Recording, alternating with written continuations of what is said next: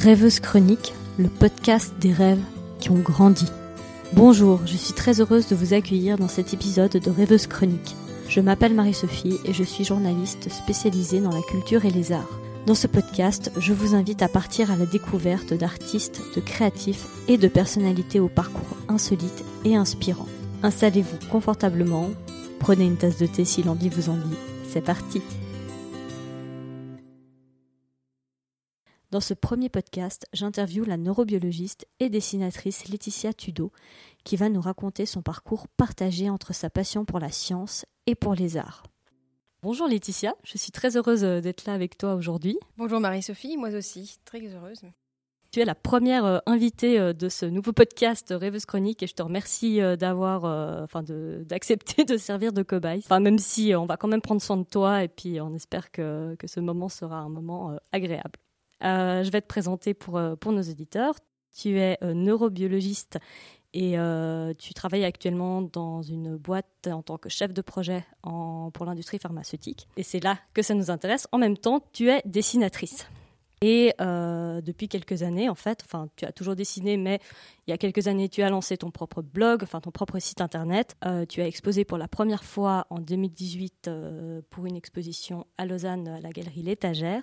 Et tu publies aussi régulièrement pour la revue scientifique américaine qui est en ligne, euh, Cell Press. Voilà, c'est un petit peu ton, ton, parcours et on aura l'occasion d'en apprendre un petit peu plus euh, avec toi. Et la première question que j'avais envie de te poser, c'est quand est-ce que le dessin est arrivé dans ta vie? Le dessin est arrivé très tôt. Je pense à partir du moment où ma main a pu se contracter pour tenir un stylo. Je me souviens toujours avoir eu du papier autour de moi, des crayons, des tout type de stylos. Donc c'est quelque chose qui m'a vraiment poursuivi pendant toute ma vie. Donc euh, ça me paraît très naturel, on va dire, de, de dessiner. Enfin, c'est comme on respire. J'y pense même plus, à vrai dire. Donc c'est vraiment une prolongation. Le stylo est une prolongation de, de mon corps. Pourrais-tu nous, nous, résumer ton parcours, un petit peu nous donner les grandes lignes de, de, ce que tu as fait depuis que tu as tenu ce premier stylo dans, dans la main? Après avoir obtenu la Mathieu au collège, je, je me suis orientée en sciences, donc j'ai commencé à étudier la biologie à l'université de Genève.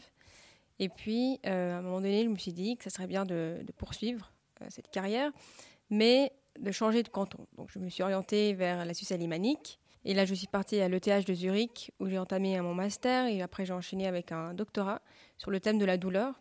Mais en parallèle, je n'ai pas lâché le dessin. Donc, euh, tous mes cahiers de laboratoire, mes feuilles de cours avaient toujours des petits croquis. Et puis, euh, j'avais certains camarades euh, de laboratoire qui me poussaient un peu à, montrer ces dessins à d'autres personnes. Et c'est ce qui m'a poussé par la suite à, faire euh, ben, les, anecdotes de Half Pint. Qu'est-ce qui t'a fait que tu as voulu t'intéresser à la douleur? Enfin, c'était les processus neurologiques associés. Enfin, qu'est-ce qui t'a amené sur cette voie? Alors, j'ai toujours été intéressée par la neuroscience. Puis, parmi tous les sujets de neurosciences, c'est vrai que en sortant d'un bachelor en biologie, on n'a pas tellement de notions sur, sur les différents domaines euh, qui sont liés à, la neuroscience. Donc je me suis un peu lancée dans le vide en me disant que la, douleur, c'était pour moi encore un peu original. Ça sortait des autres maladies euh, neurologiques dont on en entend beaucoup parler. Et euh, c'était un peu vraiment un hasard. Donc je me suis lancée là-dedans et finalement, ça, s'est montré très, très bénéfique. J'ai appris beaucoup de choses sur la douleur chronique, euh, sur euh, la douleur inflammatoire. Donc, euh, je ne sais pas si j'aurais vraiment voulu continuer toute ma vie à travailler sur la douleur, mais au moins avoir, eu, avoir été initiée sur le sujet m'a beaucoup plu. Non, mais c'est clair que dans, dans, une vie, on va s'intéresser à plusieurs sujets et puis que bah, c'est bien que tu aies pu l'expérimenter pas, pas l'expérimenter, j'espère, mais en tout cas euh, t'y intéresser. Et puis, euh, et puis je suppose que ça nourrit euh, aussi tes réflexions aujourd'hui et tout, parce que ben, ce qu'on a pu voir dans cette brève introduction, parce qu'il y aurait évidemment plein d'autres choses à dire, mais donc tu as eu un, profil plutôt scientifique, on peut dire ça comme ça pour, pour résumer, même si évidemment on peut pas cantonner les gens à ça. Bon, alors il y a le dessin à côté qui est ton penchant un peu plus artistique, et j'avais envie de savoir ce est-ce que tu as l'impression que le dessin, ça te permet d'exprimer peut-être euh, une autre partie de toi que tu as moins l'occasion de, de, faire, euh, enfin de montrer euh, dans ton travail? Oui, tout à fait. Donc, pour en revenir un peu aux sources, j'ai toujours été très inspirée et nourrie par les dessinateurs tels que Hergé, donc Tintin, ou Calvin et Hobbes, Mafalda. Ce que j'adore dans ces bandes dessinées-là, c'est qu'ils ont tous un regard critique sur la société. Pendant mes études scientifiques, très souvent, j'ai beaucoup observé. Donc, euh, c'est vrai que la science nous permet d'observer, d'avoir des réflexions. Et j'observais les personnalités, les, euh, les caractères, les gens, les réactions. Et en fait, c'est ça qui a aussi nourri mon dessin. Donc, je pense que j'ai, euh, d'une certaine façon, j'ai aussi eu, ce, eu ce regard critique un peu sur l'univers scientifique, sur le milieu académique. Et donc toujours influencé par ces tout grands artistes, hein, BDistes. Et c'est de là qu'est est née en fait Half Pint, euh, qui est une scientifique, euh, une femme, dans un milieu euh, académique, dans un laboratoire, et qui observe ses pairs, qui passe par tous les aléas, les frustrations, mais aussi les joies de la science. Et puis c'est ça que je voulais en fait montrer non seulement à un public scientifique, mais aussi au commun des mortels, que tout le monde puisse comprendre un peu cet univers, qui est parfois caché et mal compris. Alors moi, c'est ce qui m'a plu aussi parce que ben, enfin, j'ai jamais été dans un laboratoire euh, scientifique et sans doute je n'y serai jamais, sauf peut-être sur la table euh, d'analyse. Mais euh, bah, finalement, les, ce que tu décris, parce qu'on suit donc ce personnage à travers plusieurs aléas de la vie, ben, qui peut se rapprocher un peu de la vie d'étudiant. Il y a ce côté, on a tous dû rendre notre plan de mémoire. Enfin, il y a et, et, je pense que même si ben, ça s'adresse peut-être premier lieu à la communauté scientifique. Je pense que vraiment tout le monde peut se retrouver là-dedans. Ce qui m'a aussi euh, touché, c'est ben, ton trait, comme tu, enfin, c'est pas étonnant que tu sois inspiré de, de Hergé ou, de gens comme ça, parce que c'est un trait qui est assez précis, qui, euh, qui fait attention aux détails. Et, euh, et puis moi, j'ai vraiment l'impression que c'est vraiment la vie qui t'inspire, en fait. Est-ce que tu veux rajouter quelque chose? C'est exactement ça, Marie-Sophie. C'est vraiment, mais c'est ça, c'est la vie qui, m'inspire, qui me donne des idées. Donc, c'est vrai que quand on est scientifique et qu'on travaille dans un laboratoire, ou quel que soit le, métier, à vrai dire, hein, on est souvent, on peut se retrouver dans des situations assez solitaires, euh, seuls. Et ce qui peut nous sortir de là et nous donner quelques bouffées d'inspiration ou des petites joies, c'est justement l'observation de voir les autres, de, de, rire de leurs histoires. Je dois aussi admettre que pas mal de ces anecdotes de Half Pint m'ont été racontées. Donc parfois, je, je l'incarne à, travers Half Pint, mais c'est des, histoires de mes camarades qui m'ont évidemment donné l'autorisation de, de, décrire leurs histoires avec euh, d'autres noms, avec des noms fictifs et tout. Mais oui, c'est vrai que c'est bien d'être à l'écoute des autres et de voir tout ce qui nous entoure. Enfin, ça nous, ça nous, ça nous inspire énormément. Il y a autre chose aussi que je voulais te demander. Faire des analyses scientifiques, c'est quelque chose quand même, comme tu disais, d'assez solitaire ou ou peut-être on tourne en rond un petit peu dans, sa propre psyché, et que justement le, dessin à un moment donné t'a permis d'aller à la rencontre des autres. Euh, il y a peu de temps aussi, tu as sorti ce projet avec euh, Cell Press où tu allais à la rencontre euh, d'autres scientifiques que tu as pu interviewer. Donc euh, voilà, ça c'est de belles rencontres, c'est des choses beaucoup plus dans l'échange. Et voilà, je voulais avoir un petit peu ton, ton ressenti là-dessus. Est-ce que ben, le dessin, ça, c'était euh, tout d'un coup une porte d'ouverture sur, euh, sur les autres, en fait. Oui, alors c'est vrai que ce projet de, de Cell Press, où j'ai dû euh, interviewer des personnes et ensuite illustrer leur carrière sous format de bande dessinée, ça a été vraiment très intéressant, non seulement parce que j'ai dû d'abord trouver ces personnalités, donc le critère c'était qu'ils avaient, ils avaient commencé une carrière scientifique pour ensuite bifurquer sur une carrière autre que scientifique. Toutes ces personnalités avaient des carrières vraiment différentes. Donc certains étaient donc tous plus ou moins biologistes ou physiciens. Donc déjà, il fallait me mettre dans leur univers, comprendre ce qu'ils me racontaient dans l'entretien, puis euh, illustrer tout cela. Et oui, j'ai rencontré des personnalités passionnantes dans les différents continents. Et ça, ouvre des portes parce que, par exemple, euh, un des, des personnages est d'origine chinoise. Et récemment, j'ai vu que la bande dessinée avait été traduite en chinois. Donc ça m'a fait très plaisir, pour être honnête. Je trouve ça génial. que tout soit véridique, mais je fais confiance aux traducteurs. Écoute, je pense qu'ils connaissent leur métier, qu'on peut leur faire confiance. Mais c'est génial, en fait. Et puis aujourd'hui, à l'heure d'Internet, les choses euh, voyagent tellement facilement. C'est aussi une chance. L'interview dans tes rêves. Alors, j'ai envie qu'on fasse un petit pas de côté. On va délaisser un petit peu ton, parcours et j'ai envie de te poser euh, une série de, de questions. Parce que voilà, je voulais savoir un peu ton rapport au rêve. Déjà, est-ce que tu rêves la nuit? J'adore ces questions. Oui. Donc oui, je rêve. Euh, je me souviens toujours des rêves, euh, soit des heures plus tard, soit des années plus tard. Ça me revient un petit peu. Mais au réveil même, J'ai toujours de la peine à, coller les morceaux. Mais oui, je rêve. Euh, parfois, ce sont des, des rêves un petit peu glauques.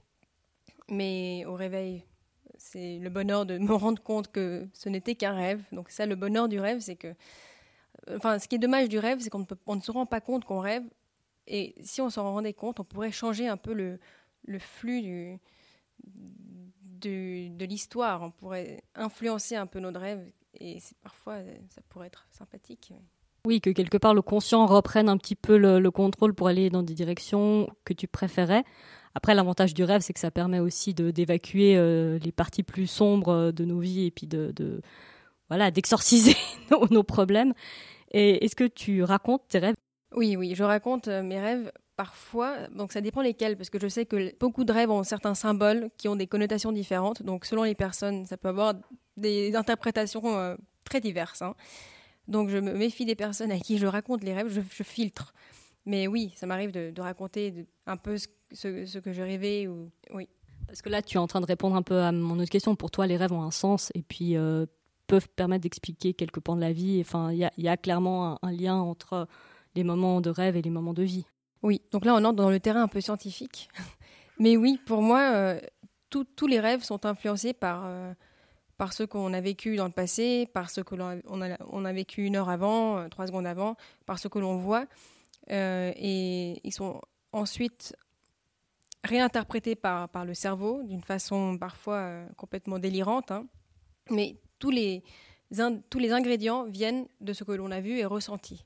Donc je pense que si on mène une vie très tranquille, très plate. Il se peut que, que nos rêves soient toujours merveilleux. Après, ça, dépend comment nous on le ressent. Si on a inconsciemment une certaine, un certain stress ou une certaine peine, ça va se retranscrire dans le rêve d'une façon ou d'une autre. Donc, euh, je pense que les rêves ont vraiment euh, sont une bonne, un bon plan d'analyse. Mais après, étant donné qu'il y a tellement de modes d'interprétation différentes que c'est vraiment difficile de, que nous-mêmes puissions en fait euh, s'analyser, s'auto-analyser, je dirais. Mais je pense que c'est difficile d'interpréter un rêve, hein, vraiment difficile. Je suis assez d'accord avec toi. Je suis persuadée qu'en effet, il y a les rêves ont un sens, voilà. Enfin, parce que je, suppose qu'il y a des gens pour qui qui ne rêvent pas ou pour qui c'est pas euh, euh, pertinent. Est-ce que euh, ça peut t'arriver d'utiliser certains de tes rêves ou de tes cauchemars et de les utiliser dans des dessins? Oui, ça m'arrive. Il y a pas longtemps, j'avais fait un rêve extrêmement étrange qui n'avait ni queue ni tête. Et miraculeusement, je m'en suis souvenu au réveil et donc je l'ai illustré. Juste en, une page, j'ai dessiné un peu toute la, série d'événements qui, sont, qui se sont écoulés. Et puis, euh, je le fais pas souvent vu que je m'en souviens pas toujours. Hein. Mais quand je m'en souviens et que ça m'a marqué, oui, j'en fais un, croquis rapide ou un petit dessin. Donc c'est chouette de se dire que ben, nos, rêves peuvent aussi influencer l'art et puis qu'ils ouvrent en fait un monde de, fiction. Euh, quel est le métier que tu rêvais de faire quand tu étais petite? Tous les matins, euh, mon père nous emmenait, ma sœur et moi, à l'école, et on passait toujours par un chemin, euh, plus ou moins à la même heure, et on se retrouvait systématiquement derrière un camion déboueur. Et je trouvais vraiment formidable ce métier, parce que non seulement il fallait être sportif, mais euh, il fallait courir, donc il fallait courir derrière le camion avec les sacs, les jeter dans le sac, et tout ça en restant à l'extérieur, donc on prenait du bon air. C'est comme ça que je voyais la chose. Et je me suis dit, tiens, vraiment, ça me plairait de faire ça. Et je le pense toujours. Enfin, quand je les vois maintenant, je, connais un peu les conséquences et tout. Mais donc c'était vraiment ça, en fait, que je voulais faire. Après, il y a eu d'autres idées qui me sont passées par la tête. Je voulais travailler en venir pour Pixar, pour faire les, petits dessins animés. Mais ça, c'était déjà plus tard, quand j'étais adolescente et que j'en avais conscience qu'il y avait euh, ce genre de, profession. Et puis après, ben oui, médecin, biologiste. Petit à petit, un peu, la voie scientifique a pris le dessus. Tu n'es pas devenue éboueuse, mais tu continues à, aimer le grand air. Enfin, je sais que tu fais beaucoup de via ferrata, de balades. Enfin voilà, c'est quelque chose qui est quand même rentré dans ta vie d'une autre, d'une autre manière. Et puis, euh, euh, tu parlais qu'à un moment donné, euh, la, voilà, tu as, eu ce moment où tu as voulu peut-être faire des dessins professionnels, puis après, la carrière scientifique a pris le pas et je me demandais quel avait été pour toi le déclic, comment le dessin est revenu, où tu as eu envie un peu de, ben, d'en parler autour de toi, que ça, devienne quelque chose qui était plus une activité un peu euh, en sourdine et puis que tu as eu envie de, partager tes dessins. Quand j'étais encore à Genève, avant de partir à Zurich, j'avais fait une année des cartes de Noël qui euh, avaient été très bien, très appréciées par tout le monde et ça m'avait poussé en fait à en faire plus, à faire chaque année des cartes de Noël, etc. Et je me suis rendu compte que si une idée est bonne et qu'elle plaît, ça peut devenir un, on va dire un petit business. Mais après, évidemment, comme tu le dis, je suis partie à Zurich, donc après, je me suis pas vraiment focalisée sur ça.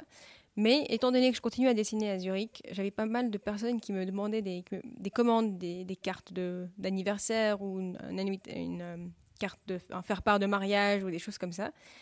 Et je me suis dit à un moment donné, euh, ça devient en fait pratiquement un, deuxième métier. C'est devenu un peu, je me suis dit, il faut que ça devienne un peu plus professionnel, il faut que, faudrait que je puisse euh, me reconnaître comme étant en fait une artiste. Je ne suis pas seulement une scientifique, mais je suis peut-être plus une artiste au final. Après, l'esprit artiste peut aussi t'aider dans, dans, tes recherches. Enfin, c'est peut-être un esprit peut-être plus créatif où tu vas peut-être trouver des solutions euh, nouvelles. C'est aussi euh, attrait. Je pense pas que les, deux soient totalement incompatibles. Enfin, voilà, il y a voilà, Léonard de Vinci était un très grand scientifique et puis euh, je pense que c'est vraiment lié. Et justement, enfin, il y a une, autre question que j'avais envie de te poser. Est-ce que dans le dessin, il y a une chose que tu ne sais pas dessiner que tu rêverais de savoir de faire? Je sais pas, je pense qu'il y a des artistes qui ne savent pas dessiner les mains ou euh, enfin on a on a peut-être tous un, défaut un peu caché qu'on essaie de pas montrer. Est-ce qu'il y a quelque chose comme ça dans, ton dessin, quelque chose que tu aimerais savoir dessiner et que euh, ça, passe pas? Dernièrement, c'était les vélos. Donc je me suis entraînée à faire une centaine de vélos jusqu'à ce que ça vienne naturellement. Donc maintenant, je sais faire des vélos, mais c'est vrai que les portraits, euh, je mets beaucoup de temps à les faire et ça serait merveilleux de pouvoir le, faire en, trois traits, en une petite esquisse qui, ressemble vraiment à la personne. Donc je dirais que le portrait, euh, je, travaille souvent sur le portrait, j'avoue que dès que je peux, je m'entraîne parce que derrière moi, on m'avait déjà demandé de faire des portraits, donc c'était assez nouveau. Mais oui, ce serait ça. Toujours être en train euh, d'évoluer, en fait, c'est aussi ça la clé. Et quelles sont les techniques sur lesquelles tu aimes euh, particulièrement travailler? J'aime beaucoup l'aquarelle. le seul défaut de l'aquarelle, c'est qu'on ne peut pas faire marche arrière, donc il faut être vraiment sûr de son trait et parfois on, gage vraiment un dessin parce qu'on ne peut pas l'effacer. Euh, et le, feutre, étant donné que je fais de pas mal de bandes dessinées, il faut souvent la ligne claire, donc un stylo noir, n'importe lequel, et puis après une aquarelle pour peindre à l'intérieur. Donc c'est vraiment peindre des cases, euh, des, petites cases. On parlait avant des, commandes, je, suppose qu'aussi les, les, premières fois, ça permet de légitimer aussi un petit peu sa, sa pratique, ça t'a fait cet effet-là? Oui, exactement, oui, tout à fait. Donc, euh, quand on a, à partir du moment où on a une commande, on a une date à laquelle il faut pouvoir donner le travail. Donc, on a, il faut d'une certaine façon euh, s'organiser pour inclure le temps du dessin dans nos journées. Et oui, ça nous rend beaucoup plus responsables, euh, plus professionnels. On se dit que c'est pour quelqu'un, il faut que ce soit bien, il faut que ce soit vraiment comme la personne le souhaitait. Et donc, oui, bah, tout à fait. Donc aujourd'hui, tu réalises un petit peu euh, une partie de ton rêve. Oui, absolument. Écoute, c'est super parce que voilà, j'aime ces parcours un peu sinueux où euh, bah, le début explique pas forcément la fin et en même temps il y a, beaucoup de logique parce que ben, le dessin c'est quelque chose qui t'a toujours accompagné. Et, euh, je suis vraiment contente qu'aujourd'hui le, dessin puisse faire partie de ta vie comme ça. C'est vraiment très chouette. La chronique rêveuse. On va partir euh, maintenant dans un autre registre, euh, dans une nouvelle petite section euh, que j'ai intitulée la chronique rêveuse. C'est une chronique qui passe, enfin qui pose toutes les questions qui lui passent par la tête au moment. si je te dis le mot rêve, quelle est la chanson qui te vient en tête comme ça? Rêve, je dirais full sentimental. C'est la première chanson qui me passe par la tête. Après, c'est pas forcément lié au rêve, mais pour moi, Full Sentimental euh, évoque un peu le champ lexical du rêve. Il y a beaucoup de poésie. Euh, je pense que Souchon euh, sait très bien utiliser son imagination pour dire des choses très vraies sur, sur la vie, en fait. Et voilà, lui aussi a inspiré plus par la vie et puis par les petites choses du quotidien. Donc il y a un lien. Il y a un lien. Ça ne m'étonne pas que tu aimes Souchon. Est-ce que, dans la vie de manière générale, quel serait ton pire cauchemar? C'est une très très bonne question. De jamais pouvoir avancer peut-être, de, de rester ancré à un endroit, de jamais pouvoir euh, faire un pas, de devoir d'être condamné à faire la même chose euh, toute ma vie, ou bien d'être forcé de retourner dans le passé. Donc vraiment quelque chose lié au temps, quelque chose de chronique de, ou d'anachronique. de ne pas pouvoir avancer, je pense. C'est, ça serait très perturbant. Oui, donc l'immobilisme, en fait, de ne pas pouvoir euh, aussi avancer, je pense, euh, ne pas apprendre de nouvelles choses, ne pas se remettre en question. Enfin, c'est aussi ça que j'ai entendu dans ta réponse. Après être passé sur euh, le grill pendant, je pense, une petite vingtaine de minutes, quelle est la question que tu rêves de me poser? Voyons, voyons. Si tu pouvais inviter une personne pour un dîner, donc on va dire trois personnes pour un dîner à une table, des personnes vivante ou pas vivante, qui inviterais-tu? J'ai pas connu mes grands-pères, donc euh, je, pense que j'aurais apprécié de partager un repas avec, euh, avec mes grands-pères. Et puis une troisième personne, ben écoute, euh, on s'organisera pas bientôt, Laetitia. et puis et puis on continue cette discussion. J'étais contente de partager cette première petite parenthèse rêveuse chronique avec toi, ce premier podcast. Et je te, remercie de, ta présence et de ton implication par rapport aux questions. Et voilà, je pense qu'on va clore ce premier épisode. Euh, comment tu te sens? Je me sens très bien. C'était vraiment un, magnifique euh, entretien avec toi. Je me sens très très bien. Merci. Et toi, tu te sens bien?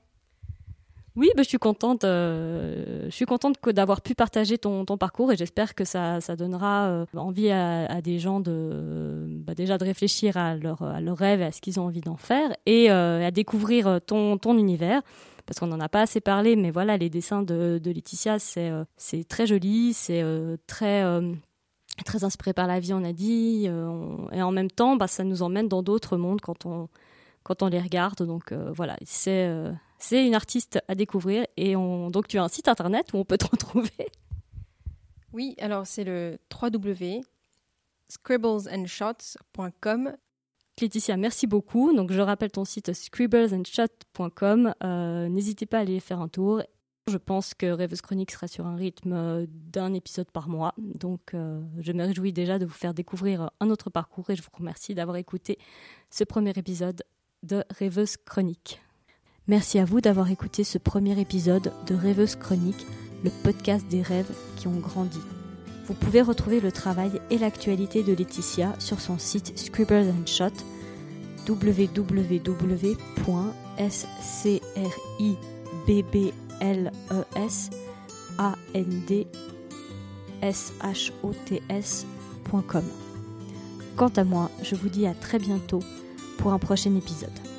En attendant, prenez soin de vous et de vos rêves.